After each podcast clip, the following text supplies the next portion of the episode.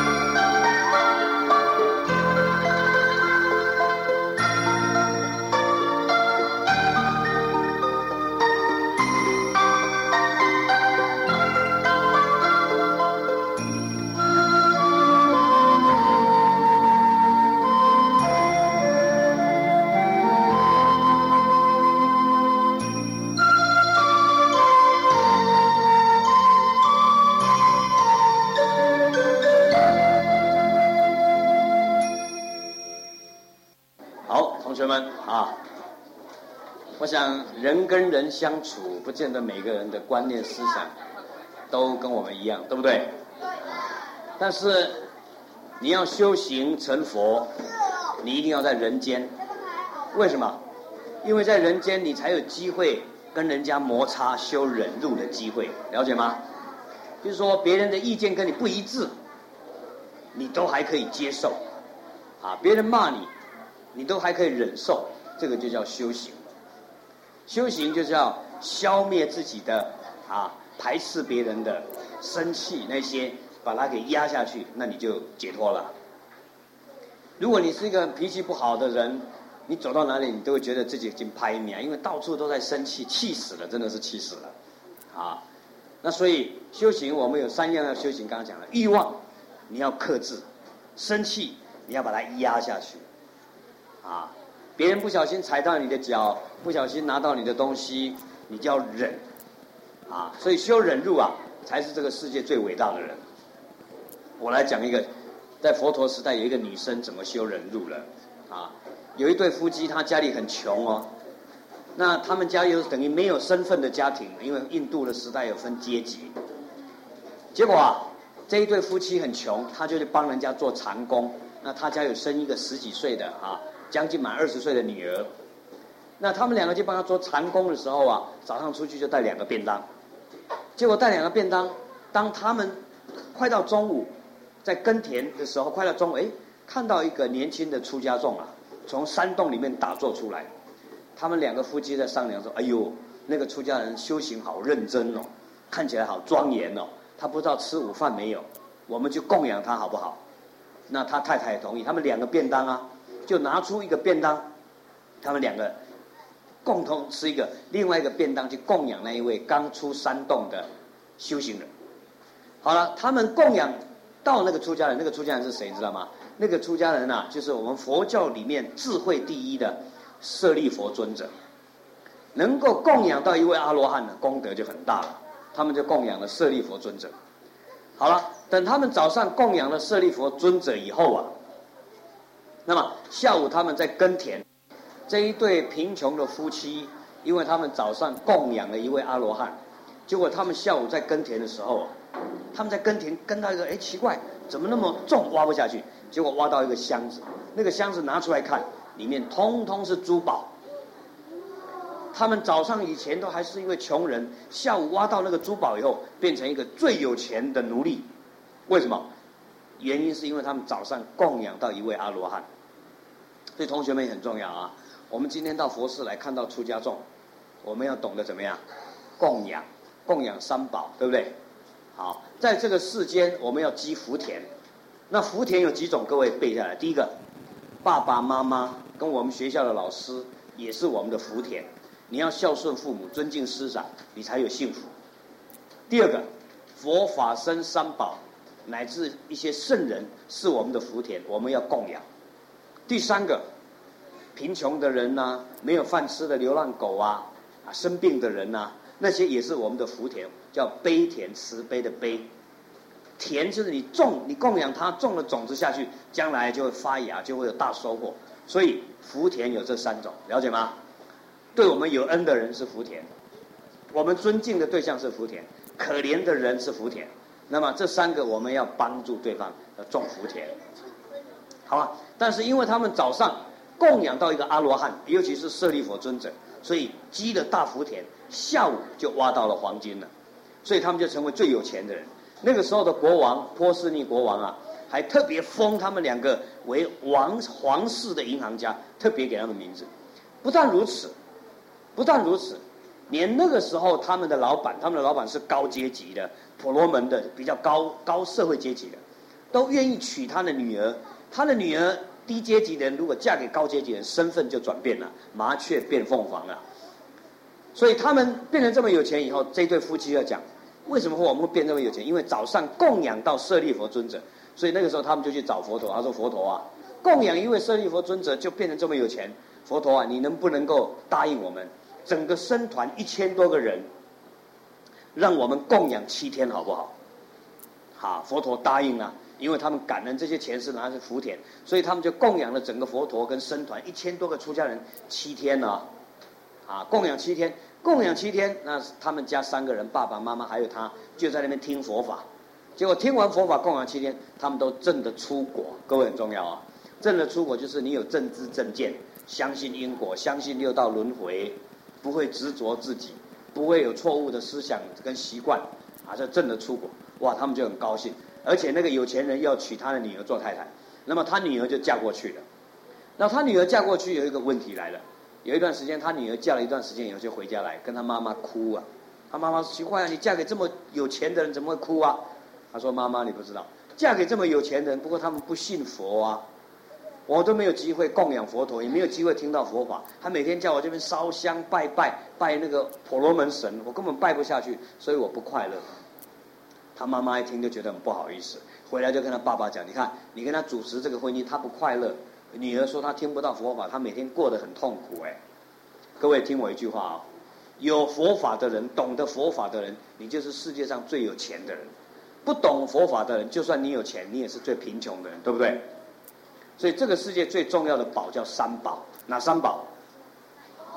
佛法生三宝，这个才是对我们生命最有帮助的。好了，那么他的女儿啊，回到家以后，他爸爸知道这个事情，他爸爸很愧疚啊，他爸爸就拿了很多钱给他的女儿说：“哎呀，不好意思，爸爸帮你主持这个婚姻，现在没办法补偿你，我就给你这么多钱好了。”啊，结果他拿到这个钱以后啊，他又从乡下带了一个很漂亮的小姐。也是属于奴隶阶级的，带着，然后他就回到他先生的家里。他回到他先生的家里以后，他就跟他先生讲，他说：“先生啊，啊，我从家里带了很多钱来，我不没有用你的钱哦，而且我带掉带了一个很漂亮的婢女女仆来给你。”他说：“先生啊，他跟他先生讲，他说你放假给我一个月，这个月的事情，我从家里带这么多钱来，我要来供养佛陀跟僧团，用这些钱。”然后这个月时间我没办法服侍你，我从我们家乡带了一个这么漂亮的小姐来做你的侍女，好不好？他的先生看那个女生，哎呦，那么漂亮，啊，男人好色啊，他就答应了，让他太太放假一个月，让他去供养佛陀。好了，他就每天很忙啊，就买了很多菜啊，供养佛陀跟僧团，就很快乐。而且供养完以后，佛陀还会给他说法。各位，你现在在听我讲佛法，快乐吗？快乐。你要是没快乐，代表没善根。啊，但是如果你听到睡着也不错，代表听佛法好睡觉，代表也有一点善根了。啊，你要是听了佛法听得很不准、很干扣，就拍你啊！哦，你这个人没善根啊。啊，所以好，所以他每天供养、每天听佛法就很快乐啊。虽然再怎么累，然后他供养了两个礼拜以后，他供养了两个礼拜，第十五天，有一天啊，他的先生就带着他一个婢女。到厨房来看他，他就骂他太太：“你看，这么有钱不会拿去花，每天供养那些光头有什么用啊？”啊，他就骂出家人说：“光头，那些出家人都不做事的，光供养他，真笨。”啊，他都不讲话，因为他先生不懂不懂得佛法嘛。啊，各位，出家人是佛陀跟佛法在人间的具体形象，对不对？那个佛像会不会讲话？不会。佛经，对，佛经又很深。是不是靠出家人来讲？所以各位，你们叫你写作文，说我长大要做工程师，要做飞机师，要做老师，有没有人写说我长大要做法师的？有没有？哎呀，没有，你们要再教育了。好，希望你在这边七天受完以后，你以后多一个题目：我长大要做法师。做法师比医生还伟大，医生帮助人家医他的身体，法师可以帮助人家医他的生命，对不对？让我们知道生命的真相，解脱生死。你宁可做总统？来，各位，我跟你讲，像我爸爸每次要我做总统，我爸爸每次叫我去选举，他说我培养你那么多，读那么多书，你口才那么好，我们家里势力那么大，你就不去做立法委员去选总统，干嘛做法师？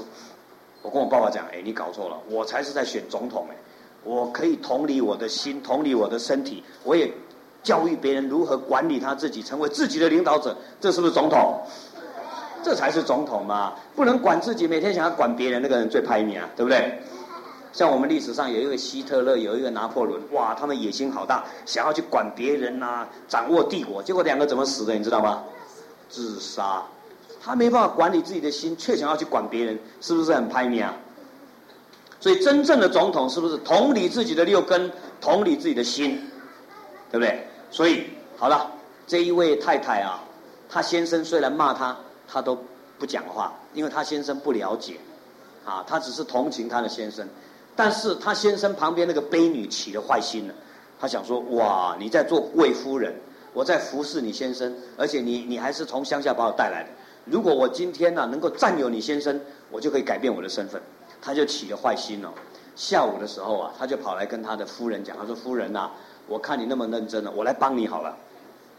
他就是要帮他夫人啊，来烧开水洗菜。他夫人就哎呦不错哦，这个婢女还有一点善根哦，还愿意帮我啊。但是他晚上在，他下午在煮开水煮得正热的时候，这个婢女就起了个坏心。他说：我如果将我的主人女主人毁容，让她变得很丑，她的先生就不会爱她，然后她先生就娶我做太太，换我麻雀变凤凰了。啊，他就起了坏心。所以那个热水煮了最热的时候啊。最热的时候，他就用一个水盆舀那个热水，然后往他女主人身上怎么样泼过去。那当那个热水泼过来的时候啊，那一个女主人她心里就在想，还没有到她脸上，她说：“今天我能够服侍供养佛陀十五六天，听了这么多佛法，就是因为这个悲女，没有这个悲女来做我先生的侍者，我先生也不会答应。我不应该恨她，我不但不应该恨她，我还要对她有感恩的心。她起了这个念头。”所以那个时候，当热水泼过来的时候，他说：“如果我有恨他，那么让那个热热水泼到我；如果我没有恨他，我还对他有感恩的心，希望一切无事。”结果那个热水啊泼到他面前的时候，变成冷水。各位，这个就是慈悲的力量啊！就像我早上讲那个故事，那一位孝顺的小孩子去钓鱼，因为他这种孝顺心，都淹不死他，鱼都会保护他。所以，一个修慈悲心、不生气的人，水不能淹。火不能烧，毒不能中，鬼不能侵，一切苦难都不会伤害他。晚上好睡觉，睡醒的时候气色好，死后升天。修慈悲心，来，从第一天报道到今天，已经有生气过的，请举手。哦，那么多个，请放下。你看，三缸能三缸力的动没掉啊，动不动就发火，想要打架、骂人，那你就开始伤害自己了，对不对？所以各位，为什么要拜佛？你知道，当你今天有生气，你就赶快爬在佛前跪下去啊！我又错了，开始跪吧，开始忏悔，来忏悔你刚刚的生气，不然你那个生气的基因一下去哦，你这个脸就开始变形了，撸来撸拜，七刚瞪给你老公啊，你来变开拜啊？为什么？你七天都在生气，一生气，你不但没有得到佛法的滋润，你还变成罗刹像跑回去了。如果你这七天都不生气，修慈悲心，像观世音菩萨，你那个脸呐、啊，垮开的 N 倒个好垮，连狗狗看到你都摇尾巴。我跟你讲，如果一只狗看到你想咬你，就代表你这个人实在是爱生气又丑陋，啊，这很重要啊。所以各位，人家讨厌你，你就要检讨。好了，所以这一个人他这样没有被泼到以后，但是那个婢女还不甘愿哦。他又舀了第二盆水，奇怪，是不是那个水不够热？他用手自己去摸那个水，自己都被烫到了，真的很热。他为什么没有泼了他不会怎么样？他又舀了第二个水，要泼他的女主人的时候，旁边有很多工人呢、男男男的工人就赶快冲过来，把他压到地上，把他捶一顿。你的女主人把你乡下带来，对你那么好，还给你这么多钱，你居然还要伤害他，起坏心，大家就打他。当他在被打打到脸上都流血的时候，他的女主人就看他很可怜呢、赶快冲过去把那些男人赶走，把他救到他的房间，帮他敷药。各位慈不慈悲？对方要害他，用热水要泼他，他不但不生气，还要救他。那救完他以后啊，把他敷完药，就把他送回房间。然后过了两三天，这个悲女啊，啊，这个仆女啊，她就自己觉得很惭愧，我的女主人对我那么好，又不报仇，又敷我药，我居然对她这么不好。他就起了惭愧心，那么第三天的下午，他就跑到他女主人的房间呐、跪在门口，他说、：“主人啊，我跟你忏忏悔，我做错了，一时的冲动，想要去伤害你，来占据你的地位。”他这个女主人有没有生气？不但没有，他说：“哎呀，太好了，这样好了，你既然要忏悔啊，一定要问我的父亲同不同意。”这个婢女说：“啊，还要回乡下跟你爸爸讲啊？”他说：“不是。”我现在的父亲不是光生我身体的父亲，是给我智慧的父亲。谁？佛陀。所以为什么有时候我们叫法师叫师父？我们的爸爸妈妈给我们身体，我们的师父给我们智慧。所以两个是不是通通都是很重要？在佛教里面有一尊大势至菩萨，观世音菩萨头上顶的是什么？你知道吗？观世音菩萨头上顶的是阿弥陀佛。啊，阿弥陀佛，他随时一心念佛，顶戴佛。那大势至菩萨手上拿莲花的，我们大殿里面有，头上一个瓶子里面装的是什么？有没有人知道？有没有人知道？他爸爸妈妈的骨灰，他都把它放在他的头上。当他一拜佛的时候，拜佛就像拜父母一样，因为我们的身体来自于父母。好，同学，我问你一下，你有拿过香，有拜拜过，有跪过，都有没有？通通有啊。好，请放下。有没有人曾经很感谢爸爸妈妈生下你、养育你，而跟爸爸妈妈感谢磕头下跪的？罚跪不算，有没有？哦，你看那就没有了。同学，那个木头像你猛拜猛拜，对你最有恩的活佛你都不拜，这叫不叫颠倒？对你最有恩的是爸爸妈妈，给你饭吃，给你衣服穿，你都不拜，拜那个木头像有用吗？没有用，中国人什么时候才会拜爸爸妈妈？你知道吗？爸爸妈妈死了，你当做鬼了，你给你造哦。活活的时候不拜，死了才要拜，这个那你就颠倒了，错误了。所以同学要拜佛，要会拜爸爸妈妈。所以像我们在拜佛啊，以前在家拜佛，拜完佛，拜完三宝以后，看爸爸妈妈在哪一边，就头朝那一边拜，这样了解吗？那现在你的爸爸妈妈在你的家里。那你拜完佛以后，看到爸爸妈妈，你就要拜爸爸妈妈，感谢你生下我的身体，这样了解吗？拜得下去吗？要拜得下去，你要强迫你自己，这样你才开始在修行啊！你在这七天才有改变啊！你来这七天以后，现在大部分都爸爸妈妈拜你，叫做拜托了，拜托了，饭吃较济啦，那个啊，衫穿较好啦，那是不是颠倒？是不是在损福报？啊，所以各位回去要拜得下去。回去你这边拿着成绩单，拿着水果，跪下来跟你爸爸妈妈磕头。那磕完头以后，你跟你爸爸妈妈讲，那你也跟你的爸爸妈妈磕头。那这样来拜佛才有意义嘛，对不对？好，所以说啦，这一个女主人就跟她的婢女说：“你要去找我智慧的父亲，看他原要不要接受你的忏悔。”然后这位女主人就很慈悲哦，她就跟她婢女讲说：“明天供佛，连续三天供佛的功德主让你做。”哇，这个婢女就很感恩，因为她能够供佛，她才有忏悔的机会。所以倒过来，变她的女主人帮她洗菜，帮她烧开水。让他的婢女成为后面三天的功德主，来供养佛陀跟一切僧团。等他们供养了三天以后啊，佛陀说：“来啊，今天的功德主是谁呀？”结果这个年轻的婢女就过来了。他说：“哎，怎么换你？”哈，然后他的女主人就顺便过来，他说：“对，他就是这三天的功德主。”然后他就这个功德主年轻的小姐就跪在佛陀面前，他说：“佛陀啊，请你帮我做主，因为我在四五天前啊，用热水。”泼我的女主人起了这种嗔恨心，啊，还伤害我女主人，我造了这种恶业。各位，什么叫恶业？帮助生命的，不管是人或动物，帮助对方的，让对方得到生命的快乐，都叫善业。伤害生命的，杀他、骂他、欺骗他，这个都叫恶业，懂不懂？今天你有酒，拿给对方喝，哎，你有嘴，你有嘴，恶业。今天你找对方去打麻将、翘课，啊，这个都叫恶业。这个恶业，你将来就有恶报。所以他造了这个恶业，他一定要找佛忏悔。所以外面有写一个：礼佛一拜，罪灭河沙；念佛一生，福增无量。各位，用你的身体多拜佛，消除你过去身体的恶业；用你的嘴巴多念佛、多念心经，消除你嘴巴的恶业。这样了解吗？用你的心里面多想佛菩萨，多想慈悲，消除内心的负面的因素。好，那么佛陀就问说：“这位婢女说，那你要忏悔什么啊？”这个婢女说：“因为我伤害到我的女主人。”那佛陀就把这个女主人叫来，他说：“啊，善男善女人啊，当你的婢女用热水在泼你的时候，你那个时候怎么想啊？”这个女主人说：“我那个时候不但没有恨。”我还对他有感恩的心，佛陀就鼓掌，做得好，做得好。也因为如此，热水泼在你身上变冷水。佛陀就讲，慈悲可以消灭嗔恚的魔，一个爱布施的人就可以改变那种慳贪的人，一个讲实话的人就可以调伏喜欢骗人的人。所以各位，对方越生气，你要不要对他越慈悲啊？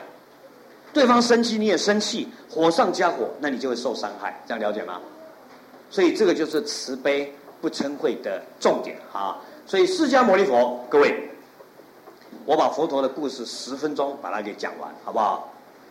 释迦牟尼佛，他十九岁出家，但是他出家的因缘，当他在八岁的时候，有一次啊，他们他是一个国王的小孩，他的爸爸叫净饭王，妈妈叫摩耶夫人，但是释迦牟尼佛没有各位这么好命呢。因为他的妈妈出生他七天以后，他妈妈就死了，然后他是由他的姨母带大的，他的姨母带大的。然后有一次啊，他们国家春天要耕田，耕田的国王在前面呢、宰相在中间呐、啊，老百姓在后面，大家一起耕田。国王一开耕以后，大家一起耕田。但是因为印度的天气很热，对不对？然后泥土很硬，所以要耕田就要打牛啊，人就要打牛，打那个牛都流血了。然后一耕下去，那个泥土翻上来啊，泥土里面就躲了很多小虫啊、泥鳅啊，因为里面比较潮湿嘛。结果那些小虫刨出来以后，很多麻雀就过来吃小虫，会不会？然后麻雀在吃小虫的时候，那个饿得要命的蛇啊，就出出来吞食麻雀。然后当那个蛇在吞食麻雀，天上的秃鹰啊，就赶快扑下来，怎么样？吃蛇。各位好不好看？好看哦！现在很多人哇，好好有意思哦。但是如果你喜欢好看的，就代表你没有慈悲心，对不对？因为那些小虫蛇在被吃的时候，可不可怜？可怜啊！所以那个时候，小悉达多太子释迦牟尼佛小时候，他坐在树下看到这一幕，他就觉得好难过。虽然那个时候他只有八岁，他说：“你看人间这么不公平，他们在印度有分四种阶级，他们是国王的阶级，还有宗教阶级、奴隶阶级都没有翻身的机会。人这么可怜，人为了要生存，那只牛为了要耕田，被打打到牛背都流血了。那些小动物大吃小，小吃小，这样弱肉强食，他那时候都觉得好难过，人间好苦难啊。那个时候坐在树下，他就在思维这个事情。当他在思维的时候啊，他整个人浮起来。佛经这样写。另外一个讲法，本来太阳应该照到他的，但是因为他在思维人间的苦难，怎么样帮助人间的苦难，那个太阳奇怪都照不到他，他头上永远有一片云当他遮太阳。他的爸爸做完这个典礼以后，哎，奇怪，怎么找不到他的宝宝贝儿子？结果他的宝贝儿子居然在树下产生了这种奇迹，因为他坐在那边思维人间的苦难。所以他爸爸看到这个奇迹，他爸爸都跪下来了。爸爸跟儿子下跪啊，啊，他下跪是因为我这个儿子一定是圣人，还一定是圣人特别。所以悉达多小时候，他内心里面就有这种多愁善感的个性。各位，如果你也是多愁善感的，搞不好你很快成佛了，啊，因为你每天在替别人烦恼嘛。但是如果你看电视，马上没有多愁善感，你这个人善根比较差了。啊，有电视你就麻醉了，你就忘了我是谁了，啊，所以好了，那么释迦牟尼佛还有一段时间，他有一个堂哥叫提婆达多，有没有听过？有。这个提婆达多很残忍啊，他每次都在射天上的燕子、野鸭。那有一次他在射野鸭的时候，野鸭被射到以后掉下来，掉下来刚好掉在那个多愁善感的悉达多太子，我们释迦牟尼佛还没有成佛以前叫悉达多，他坐在那边思维，嘣，一只野鸭掉在他面前。如果你看到会怎么样？对呀、啊，他就赶快捡起来。哎呀，这野鸭好可怜啊，身上有一根箭呢。但是他捡起来的时候，那个提婆达多他的堂弟就跑过来跟悉达多讲：“哎，悉达多，那个是我射的啊，那是我的。”他们两个就在那边争论。争论以后，他们就回到皇宫。回到皇宫，好吧，我们来问问我们的长辈，我的爸爸国王，看这只野鸭到底是属于伤害他，还是属于保护他的人？好。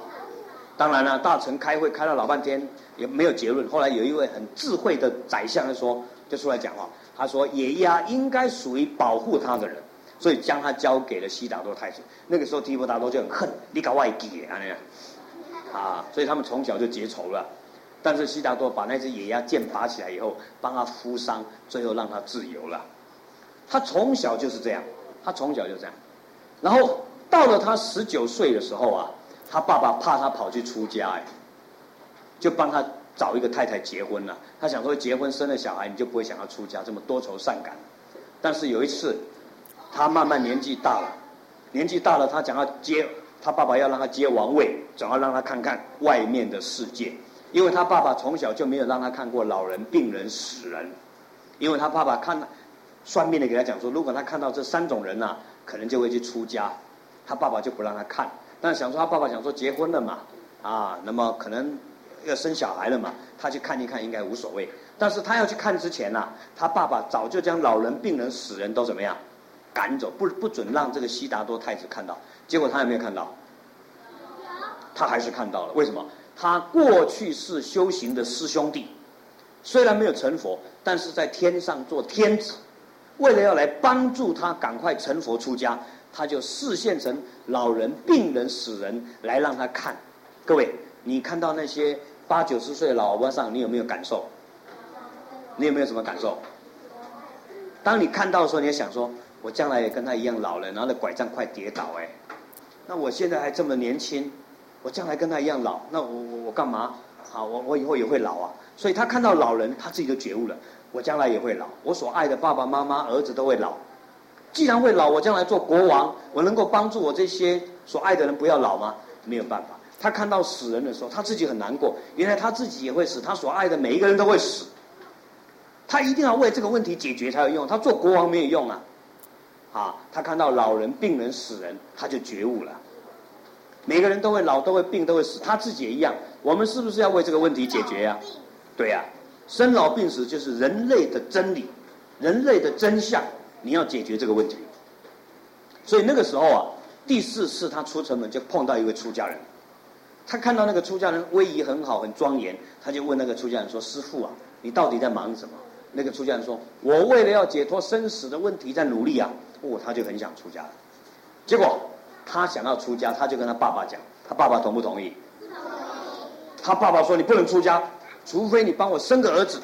但是他就跟他爸爸讲，将来你也你也要出家，你也可以跟你爸爸讲，你有能力把我生下来，但是你没办法帮我解决老病死的问题呀，是不是如此？我们每个人都有生小孩子的能力，将来各位你长大了，你结婚你都可以生，但是你可以帮助你的儿子不要死吗？不要老不要病吗？没有办法，所以他跟他爸爸讲，你没办法帮我解决这个问题呀，我就是为了解决这个问题才要去出家了。他爸爸还是不让他出家，然后他就跟他太太讲，他太太同意吗？他太太不认同啊，他太太爱他，怎么会让他出家？但是他安慰他的太太，他太太叫耶稣陀罗，他说：“亲爱的太太耶稣陀罗啊，你应该，我如果出家以后，你也应该将爱我的心跟方法去爱我们皇宫以外的一切人，一切受苦的东众生。如果你这样去爱他，你就不会因为我出家而难过。”我今天出家是为了解决人类的痛苦而出家，我不是自私的。他的太太听了以后高不高兴？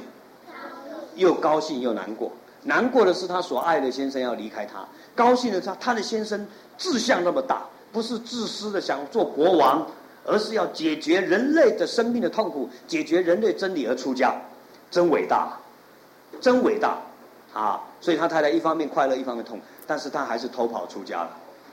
因为他在他太太面前出家，在他爸爸面前出家，他不会让他出家，他偷跑。他有一个晚上大家都睡着了，他就牵着那一匹马，那一匹马就是释迦牟尼佛出世的时候，那一匹马也来出世，那一匹马就是为了释迦牟尼佛要出家来准备的。那一天晚上他牵着那匹马，然后他的侍者叫车尼，但是他的爸爸为了预防他出家，早就把城门盖了三层的城门又高，但是结果怎么样你知道吗？当他要出家的时候，天上的四大天王，各位。当你皈依三宝的那一天，我希望各位在最后一天要皈依三宝。当你皈依三宝的那一天，天上的四大天王就派了三十六个神王，每一个神王旁边都有无量的神在跟随他。当你皈依三宝的时候，这三十六个神王都成为你的护法，了解吗？所以你皈依三宝的时候，你心情不好，你赶快念南无佛，或是念南无法，或是念皈依僧，啊，那个时候三十六个神王马上保护你。记住啊，功德无量，所以那个时候四大天王啊，就一个人一个身王来撑住那个马的一只腿，让它飞过天空，那么让释迦牟尼佛出家了。释迦牟尼佛出家的这一小步，带着我们人类离开痛苦的一大步，了解吗？他这个出家，终于可以找到真理，所以他二十九岁出家，那么就开始是修苦行，去找到解脱的方法。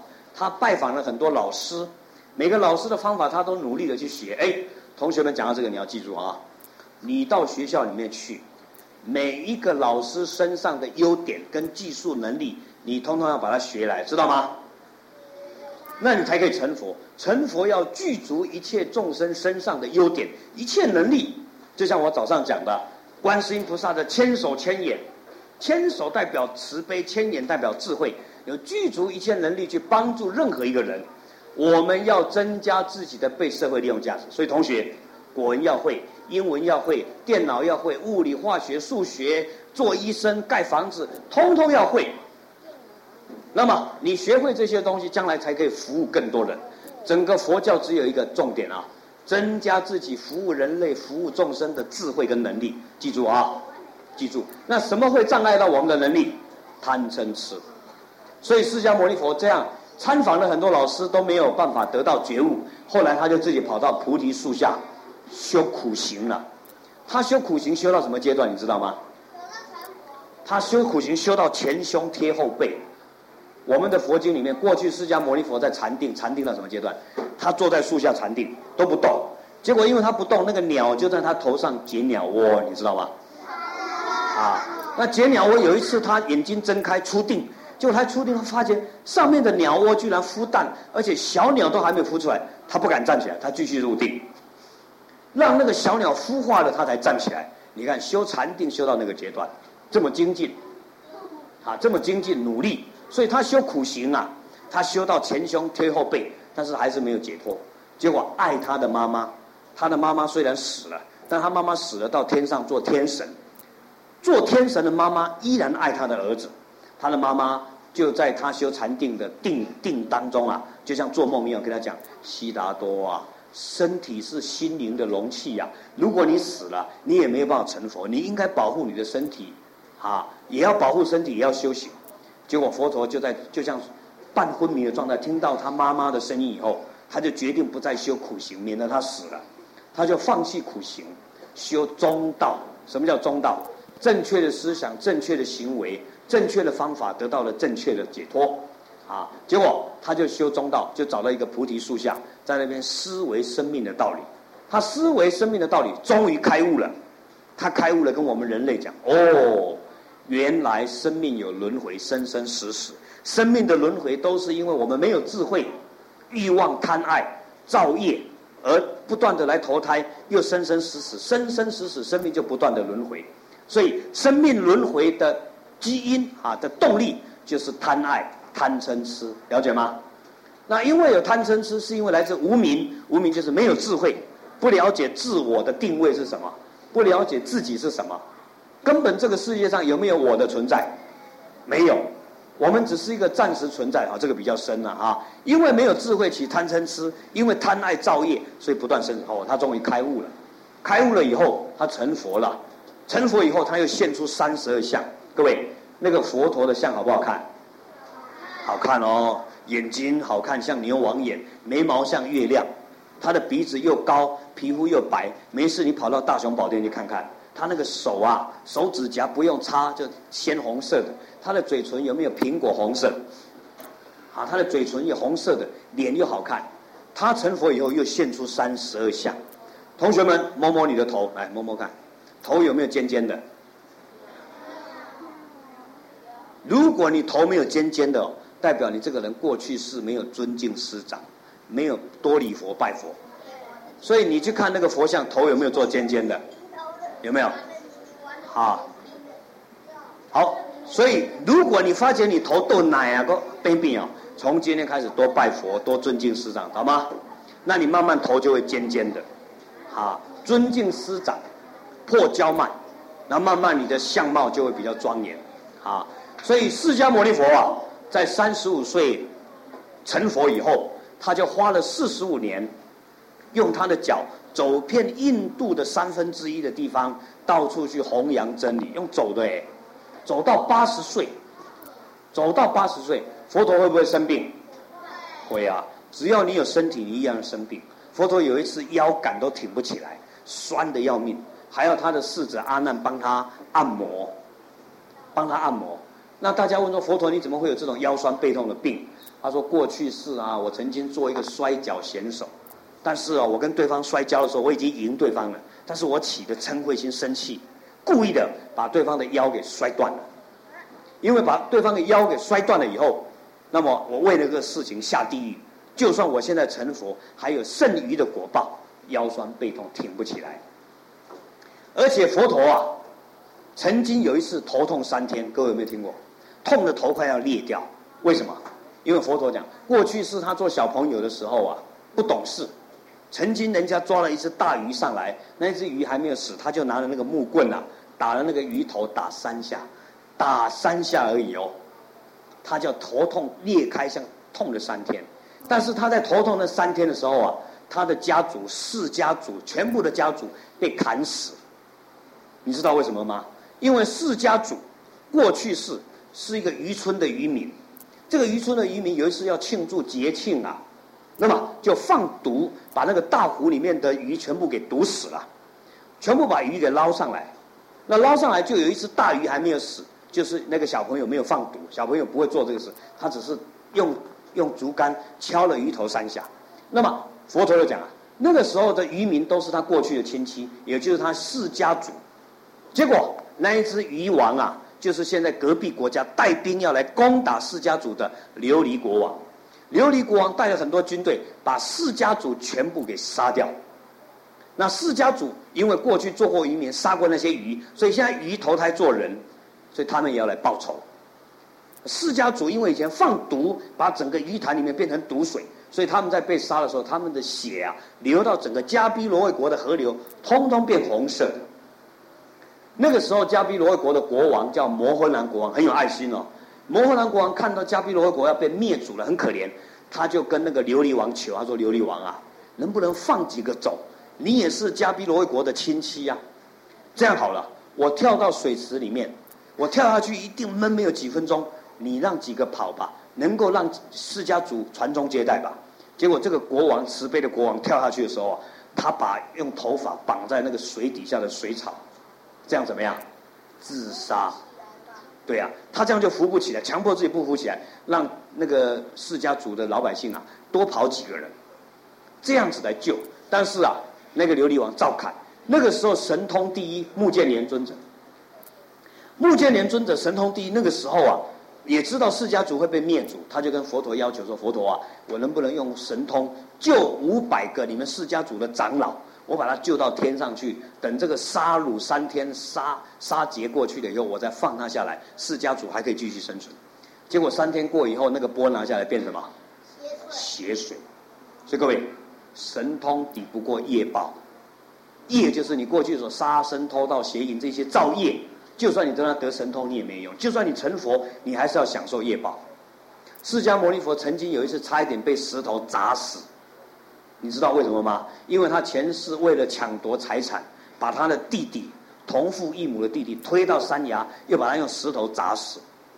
也因为如此，就算他成佛，也差一点被石头砸死。所以，就算成佛，也抵不过业障。所以，我要同学一定要守五戒，这样了解吗？好，我们到明天后天，我们体会和尚、体会法师刚刚跟我们照相坐中间那一位，就要来跟各位传授十善戒。这个十善就要就要各位孝顺父母、尊敬师长、不杀盗淫妄酒，还会保护小动物，这样了解吗？这个对你是不是保护？各位将来长大骑摩托车要不要戴安全帽？要。这个安全帽让你头不会受伤。那各位现在天气冷了，要不要穿衣服？要。衣服虽然不方便，但是衣服可以保护你的健康，而且可以遮羞。所以人活在这个世界，要不要保护？要。守戒律就是你的保护。不杀生，让你长寿健康；不偷盗，让你不会缺钱；不邪淫，不要乱搞男女关系。啊，现在小女生慢慢长大了，到了国一、国二，心里就会偷偷谈恋爱。哎呦，那个帅哥好帅，这样。啊，那。就会起的那种谈想要谈感情，那个时候你就要控制他，活戏活戏啊那样，啊，不要让他跑出来哈，啊，不要犯犯的那种肉体的，除了结婚，男生女生才可以一起睡觉，啊，所以不要邪淫。第三条，不要邪淫，让你家庭人际关系圆满。第四个，不要骗人。第五个，不要喝酒吸毒啊。那这一些基本的戒律，对我们生命才有保障，这样了解吗？